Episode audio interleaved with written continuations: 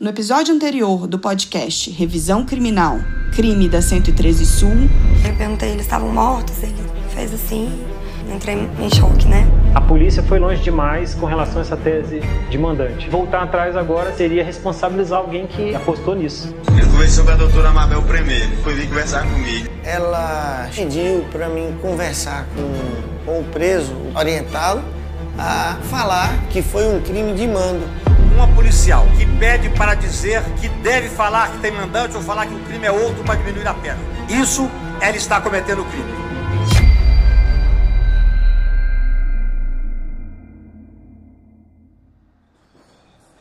Na cidade em que os assassinos moravam, Montalvânia, dias após a prisão de Leonardo, seria encontrada uma carta de um agricultor que estava enterrado no quintal de uma casa. Como conta o jornalista Áureo Germano, consultor em comunicação e que auxilia a família Vilela no caso. Fez um depoimento à mão, uma carta. Você enrolou num envelope de plástico, botou no, no, junto com o isopor e, enterrou, e jogou dentro da fossa da casa do pai. A polícia foi lá e achou. Esse agricultor era Neilor Teixeira, ex-cunhado de Leonardo e tio de Paulinho. E nela constava que Neilor havia sido abordado por Leonardo no mês de fevereiro de 2009, com a proposta de cometer o assassinato do casal Vilela. Na carta, contava também que o assassino teria dito para o agricultor que o crime havia sido encomendado pela filha do casal, Adriana Vilela.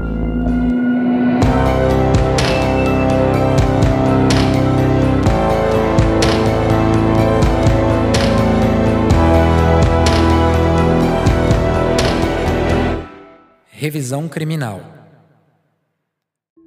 Essa é mais uma estranha peça que forma a teia dessa história. Por que alguém iria escrever uma carta e enterrá-la? Como a polícia tomou conhecimento dessa carta? Segundo Neylor, ele e sua mulher haviam escrito a carta por medo de retaliações. Neylor sofreu um atentado. Ele foi alvo de três tiros durante o que teria sido uma emboscada. Por causa desse episódio, o trabalhador rural afirmava temer pela sua vida, como ele contou com exclusividade ao Metrópolis. Quando você, vocês falaram que começaram a receber algumas ameaças, né? De quem e quando? Depois do crime? E as ah. pessoas que ameaçavam vocês? É depois do crime. falavam que, que essas ameaças vocês sentiam que eram em função do crime? Eles deixavam claro isso? Não, deixava claro não. Só, só, só, é, só ameaçava, entendeu? Com tiro, dava, dava tiro em mim. Aí levei, levei tiro, mas não acertou nenhum não. Aqui não montava, lá na, na, na, na roça onde eu morava lá. Entendeu? Lá deram três tiros em mim lá, eu levo um de feijão.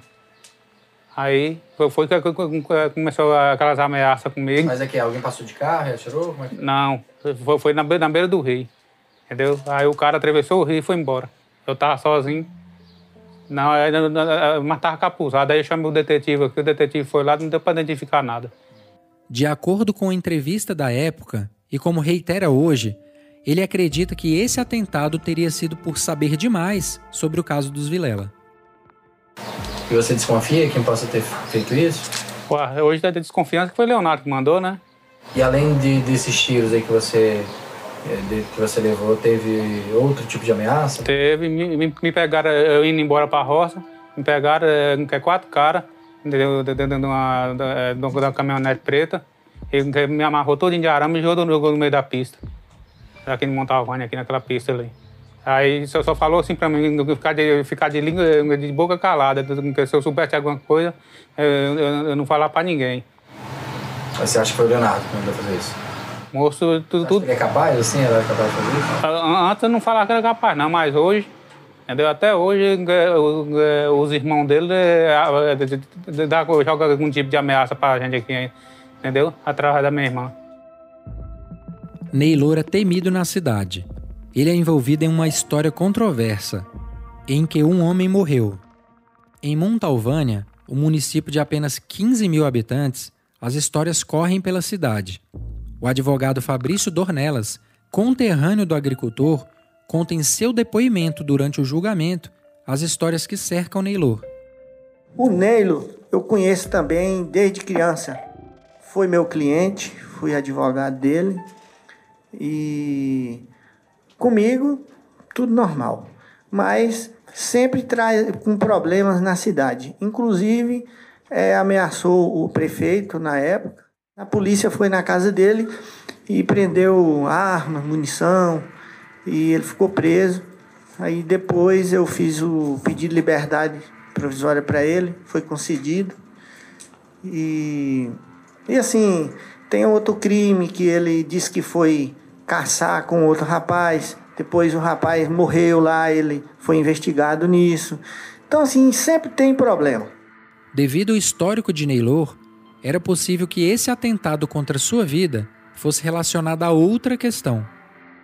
É estranho notar que em seus primeiros dois depoimentos, um para a equipe da 8 DP, que descobriu os assassinos, e outro para o delegado de Montalvânia, Neylor não havia informado sobre o convite de Leonardo para executar o crime.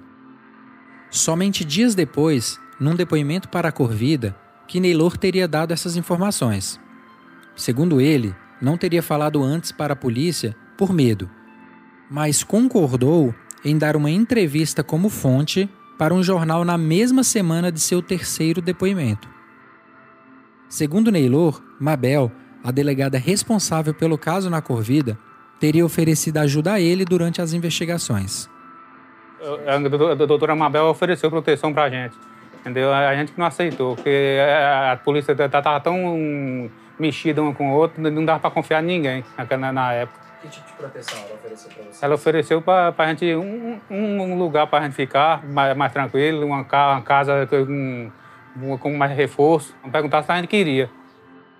Outra questão contraditória no depoimento de Neylor é que ele afirma que essa proposta de Leonardo teria sido feita quando ele vier a Brasília renovar a carteira de habilitação, em fevereiro de 2009, seis meses antes do crime. Leonardo teria te convidado para praticar esse crime. Como é que foi essa conversa? Essa, essa conversa foi lá em Brasília, lá em Brasília mesmo. Fui, fui renovar a carteira de motorista, fui renovar a carteira de motorista lá. Aí eu fui para casa do Leonardo. Aí Leonardo foi me chamar para fazer, fazer esse crime. Aí foi que, com uns quatro dias de conversa eu não aceitei fazer. Mas Leonardo, nessa época, não se encontrava em Brasília.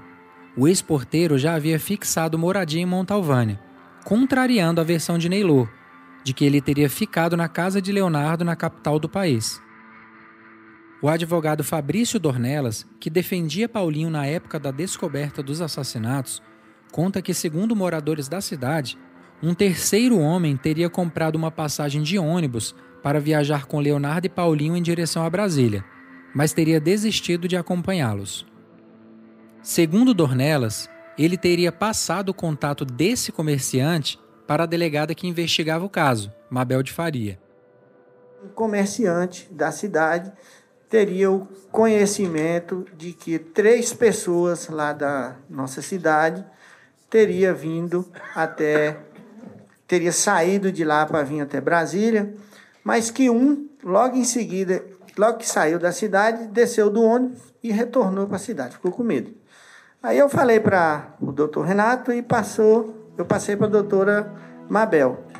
Falei com ela do comerciante que tinha informação que ele saberia quem era a terceira pessoa, das pessoas que viriam, né? E eu fui e falei com ela, doutora, se a senhora intimar, é bem capaz de que ele venha e fala a verdade para a senhora.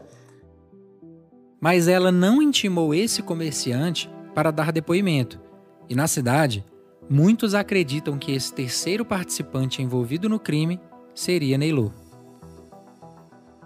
Paulinho, assassino confesso no crime da 113 Sul e sobrinho de Neylor, em seu depoimento fala sobre o tio. Como é que é o temperamento do Neylor? Ele é um homem agressivo? Ele é um, é um homem agressivo, ele é matador, eles gostam de matar. Os primeiros depoimentos de Leonardo e Paulinho indicavam a mesma direção de um crime de latrocínio, roubo seguido de morte. Após a entrada de Neylor no caso, começa o encadeamento de mudanças no inquérito, e Leonardo indica um terceiro participante no crime.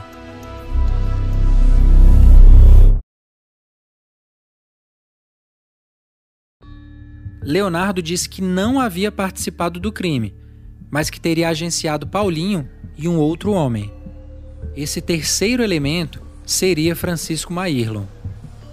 Maírlon era um jovem de 22 anos na época e trabalhava como entregador de gás no comércio de seu pai, no Pedregal, município goiano situado no entorno de Brasília.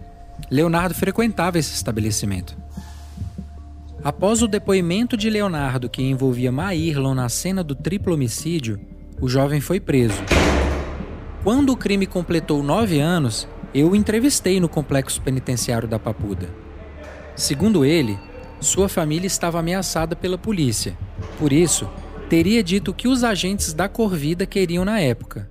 Ouça um trecho da entrevista que foi ao ar no site do Metrópolis em 28 de agosto de 2019 está fazendo uma matéria, amanhã o, o crime da Centreza Sul completa nove anos, né? E a gente está relembrando, eu acho é, importante a gente ouvir vocês aí, você, o Leonardo, a gente vai conversar com ele também, para que vocês possam é, apresentar agora depois de cabeça fria, tantos anos depois, apresentar a versão de vocês, né? O que aconteceu naquele dia. É, então a gente só a gente ouviu um isso, mas a gente nunca teve oportunidade de ouvir. Mas Qual é a sua relação com o Leonardo e com o Paulo? Com o Leonardo e com o Paulo, só, o meu conhecimento dele é só de comerciante para cliente, que eles moravam lá no Pedregal e muito antes disso ele já tinha saído de lá, de, de acontecer esse crime. Não, só vendia gás, gás, coisas de mercearia, que ele ia lá, a mercearia era muito pequena, só isso aí. Nunca tive vínculo, nem até hoje não tem como provar nada que eu tenha um vínculo com ele. É, você foi condenada a 55 anos de prisão, acusado pela participação do, do crime da 113 Sul, né? Do, do crime da 113 Sul. Você confessa esse crime hoje, depois de tantos anos da, da, da condenação? É, você realmente teve participação neste crime? Não. Desde o começo, quando eu fui preso, eu neguei que nunca tive envolvimento. Você, você disse que, que que confessou mediante essa tortura psicológica. O que, que, eles falaram para você assim que, ah, tá. que fez você admitir um crime tão bárbaro? Para mim, ó, qualquer pessoa que estivesse na minha situação, eu tava com 22 anos de idade e nunca tinha passado numa, numa delegacia. Nisso aí foi que na hora lá, é, tava sendo gravado e tudo lá, é, nisso eu não tava com advogado e, não, e meus pais não estavam lá. E eu tava com medo de acontecer alguma coisa com a minha família, que eu fui tirado lá que a minha mulher estava grávida, eu não sabia o que estava acontecendo. E também com meus pais. Me tiraram de uma, de uma sala e me colocaram em outra sala com com o Leonardo. Antes de ter um depoimento com ele, de acareação e tudo. Aonde o Leonardo falou para mim que eu falei, perguntei para ele o que estava acontecendo, ele disse que eu tinha que falar alguma coisa, poderia acontecer algo comigo, com a minha família, que ele tinha levado um tiro, né, é, que tinha sido torturado, que tinha levado um tiro pé do ouvido e essas coisas tudo. Eu falei, mas não tem nada a ver, aí foi na hora que os dois agentes entraram, eu tava só eu e ele na sala que eles tinham colocado. Aí na hora que eles falaram, ó, oh, Leonardo tá falando que você tem envolvimento, que ele, que o Paulo foi na sua mercearia, fez uma proposta de dinheiro para você ir na, na 113 Sul, que você foi junto para ele lá, né, Leonardo? Aí o Leonardo confirmando tudo, na frente dele tudo. Aí nisso aí, usar, tirou o Leonardo e ficou só eu e o agente. Onde eles falaram que, que eu tinha que falar alguma coisa, que a casa caiu, que, que eu tinha que citar alguma coisa que interessasse eles, que eu tinha que assumir a parte da pizza que cabia. Aí nisso aí eu tava com medo, querendo falar com meus pais, ele falou que só ia ver os meus pais se falasse conforme o que eles queriam ouvir. Então isso, para mim, esse depoimento que fizeram comigo, hum, e tem várias contradições, e eles queriam que desse com coerência com os depoimentos do Leonardo. Os filhos das vítimas do crime, Augusto e Adriana Vilela, acreditam que Maírlon seja inocente. Augusto fala sobre o caso do rapaz. Mas vendo, olhando o que as pessoas falam para mim e, e, e, comparando com o julgamento que eu vi do, do Francisco Maia, que foi, foi, julgado junto com o Leonardo, realmente é muito estranho, porque ele foi condenado, é, acho que por unanimidade, pelo júri, e nada se falou sobre ele. Não tem, ele, ele nega e, e ficou calado. E eles não conseguiram, não tem nenhuma prova, não tem nenhum fio de cabelo, não tem nada que possa, que possa é, ligá-lo a esse crime. O único fato que eu, que eu fico pensando que, que eu acho que ele admitiu, se eu não estou me, me enganado, ele, ele disseram para ele na polícia que era melhor ele falar que ele foi, mas não subiu. Ele achou que se ele falasse, não, eu fui, mas eu fiquei lá embaixo, que ele não tinha, que ele que ia ficar, que para ele não ia ter, não, não ia ter crime. Porque a gente, qualquer um advogado sabe que isso aí já é, é, é coautoria, mas quando ele admitiu isso, que foi sobre forte coação, provavelmente, que a gente viu que vários depoimentos lá foram sobre, foram, foram sobre coação, é, ele só admitiu que ficou lá embaixo. Ele não chegou a admitir que ele, que ele teria subido. Paulinho, comparsa de Leonardo, em um depoimento para a polícia, também admite que incluiu Maírlon no crime por insistência de Leonardo. É, você, foi, você chamou a doutora Mabel para fazer um último depoimento que foi em dezembro, onde você diz que Francisco Maírlon não participou, e sim que Leonardo orientou você a colocar o Francisco Maíla. É, você, o que, que você justifica esse depoimento? Esses depoimentos que eu dei aqui em Brasília, tudo foi através de orientação do Leonardo e dos policial. Durante o julgamento dos acusados, Cacai, advogado de Adriana Vilela, faz perguntas a Paulinho sobre o envolvimento de Maírlon no crime. Alguma vez o Leonardo disse para o senhor também que o Francisco Maíro não tinha participação nenhuma no crime, que ele estava arrependido em relação ao Francisco Maíro também? Falou que ele fica pedindo perdão Francisco Maíro direto. Ainda no mesmo julgamento, Paulo Santana diz que o terceiro homem envolvido no crime seria seu tio, Neylor, e que Leonardo não teria citado o ex-cunhado por medo, e no lugar dele teria colocado Francisco Maírlon. O senhor disse aqui que acha que o Leonardo não colocou o Neylor porque a família dele é violenta? A família, a família é violenta. Mas eu acho. Não, você nunca me comentou que foi através de medo. Mas eu acho que foi através de medo que ele não colocou o Neylor. Por ter medo? Por ter medo. Aí ele foi e me colocou primeiro, porque ele sabia que é que o Neylor é daquele jeito, perigoso. Se Francisco Maírlon realmente for inocente, não seria a primeira vez que inocentes teriam sido acusados do crime de assassinato do casal Vilela. Ainda nos primeiros meses de investigação, três homens foram presos injustamente após uma prova ter sido plantada na residência em que moravam. Na época, mediante tortura, eles foram obrigados a assumir o crime, como você acompanhou no primeiro episódio deste podcast. Mas ao contrário dos outros três jovens que foram inocentados, Maírlon está preso há 10 anos. Apesar da afirmação de Leonardo, durante todo o curso do processo, o que causou estranheza é o fato de Maírlon ser raramente citado como um dos executores do crime da 113 Sul. Durante a entrevista ao Metrópolis, Maírlon fala como a condenação que ele garante ser injusta impactou a sua vida. Pode perguntar para Leonardo o que ele fez comigo é uma injustiça que ele está cometendo comigo. E me encontro preso por algo que eu não cometi na minha vida. Nunca na minha vida eu pensei em passar por essa situação. Estou tentando provar minha inocência de qualquer forma. É, eu não sei a quem recorrer, né? A quem pedir ajuda. Estava construindo a minha família, tinha o meu filho e tudo. Hoje estou perdendo a fase do meu filho. Acabaram com a minha vida. É, Para mim superar esse obstáculo da minha vida, eu vejo a situação que eu vejo assim que que eu poderia estar numa situação pior, poderia estar paralítico, poderia estar numa cama de hospital. Pretendo ter um futuro também, sonho muitas coisas na minha vida, né? Embora eu estar preso, a gente o que mais é, o que mais a gente faz preso é pensar, sonhar. Ele foi condenado a 55 anos de prisão.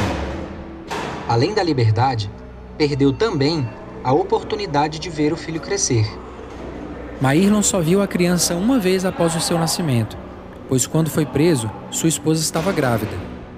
Depois do seu encarceramento, a companheira pediu o divórcio e se mudou para o Ceará. E assim, o rapaz perdeu completamente o contato com o filho. Na sua terceira versão em que adicionava Maírlon no crime, Leonardo também afirmava que Adriana Vilela, filha do casal de idosos assassinados, teria sido a mandante. No próximo episódio, iremos abordar o julgamento de Adriana e as provas apresentadas contra ela no tribunal do júri. Este podcast é produzido pelo portal Metrópolis. Saulo Araújo apurou e narrou o Revisão Criminal. Isabela Almada é responsável pelo roteiro, pesquisa e montagem. Gabriel Foster criou a sonoplastia e Gabriel Pereira captou o áudio. Moisés Dias desenvolveu a linha visual do podcast. Lilian Tarran, Priscila Borges, Otto Vale, Olivia Meirelles e Gui Prímola editaram o material. O Metrópolis é um portal de notícias com base no Distrito Federal. A vocação da equipe é apurar reportagens de fôlego que fortaleçam a democracia e o desenvolvimento social. Atualmente, o site é o quarto mais acessado do país e já venceu os principais prêmios nacionais e internacionais de jornalismo. Até o próximo episódio.